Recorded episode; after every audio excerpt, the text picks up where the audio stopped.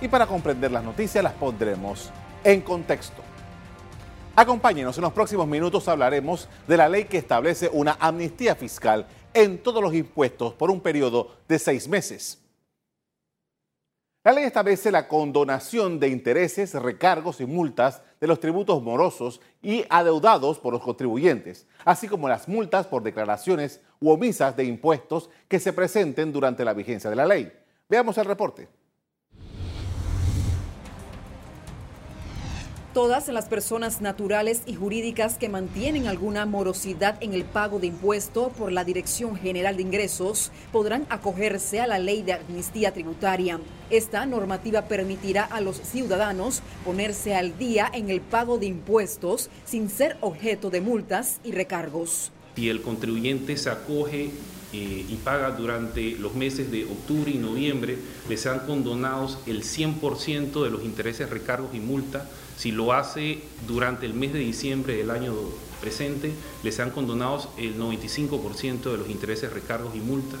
Si lo hace durante el mes de enero de 2020, les han condonados el 90% de los intereses, recargos y multas. Y así, si lo hace finalmente durante el mes de febrero de 2020, les han condonados el 85% de los intereses, recargos y multas. La amnistía que ya entró en vigencia se extenderá hasta febrero de 2020, pero para hacer arreglo de pagos se extiende hasta el 30 de junio de 2020.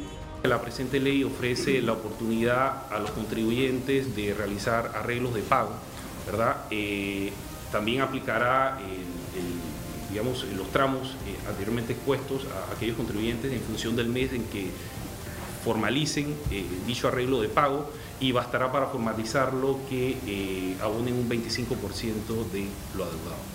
La ley exceptúa de participar de esta amnistía aquellos contribuyentes que mantienen procesos por evasión fiscal administrativa o defraudación fiscal penal. La Dirección General de Ingresos espera recaudar 250 millones de dólares con la amnistía tributaria.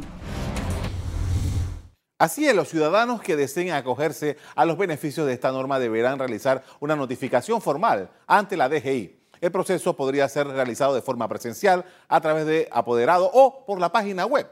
Esta nueva legislación llega en momentos en que se debate la situación de las finanzas del Estado, un tema que se ha vuelto crítico. Veamos algunas cifras. En el periodo acumulado de enero a julio de 2019 se tenía presupuestado recaudar ingresos corrientes del gobierno central por la suma de 4.914 millones de dólares, pero se obtuvieron 3.843 millones de dólares. Estamos hablando de 1.070 millones menos de lo que se había proyectado. Estos números de los primeros siete meses del año revelan que la recaudación de impuestos está un 21.8% por debajo de lo que se había presupuestado en la administración anterior. Esta situación pone en aprietos a la administración tributaria y genera las dificultades que ya conocemos respecto al presupuesto de la nación. Según las autoridades de Economía y Finanzas, el primer objetivo de esta amnistía fiscal es regularizar a los contribuyentes que tienen compromisos pendientes con el fisco. Es precisamente eso, que regularicemos a todos los contribuyentes que hoy por hoy eh, han sido identificados como morosos ante la Dirección General de Ingresos, pero al mismo tiempo nos va a abrir la puerta eh, para que nosotros podamos insertar y formalizar debidamente ese número tan importante de contribuyentes que tal vez no estamos percibiendo. Reiteramos un dato, las autoridades eh, de ingresos han informado cuáles son las expectativas de recaudación que tienen con esta nueva legislación. De conseguirse será una contribución importante a las arcas estatales en un momento muy necesario. En la Dirección General de Ingresos afirmaron, afinaron el lápiz y el papel y calcularon con esta medida que estiman recaudar entre 200 y 250 millones de dólares. La amnistía empezó el 15 de octubre de este 2019 y se extiende hasta febrero del 2020, pero tiene descuentos especiales. Si el contribuyente paga al 30 de noviembre tiene un descuento de un 100%. Si paga al 31 de diciembre tiene el 95% de descuento. Al 31 de enero tiene 90% y si paga el 23 de febrero tiene hasta, el 29 de febrero, perdón, tiene hasta un 85% de descuento.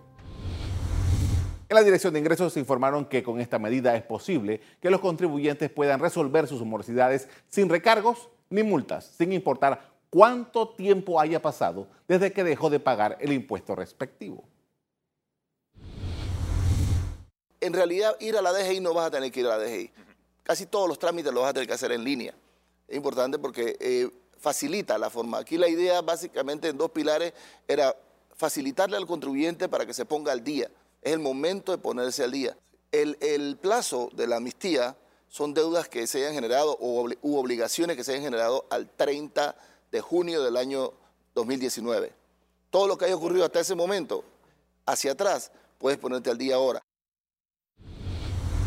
En diversas ocasiones, los responsables de la política económica del nuevo gobierno han indicado que se encontraron con una cuantía importante de obligaciones por pagar, recaudaciones de ingresos en descenso, un fuerte aumento de los gastos operacionales, principalmente de planilla y subsidios, y un deterioro de los ahorros corrientes.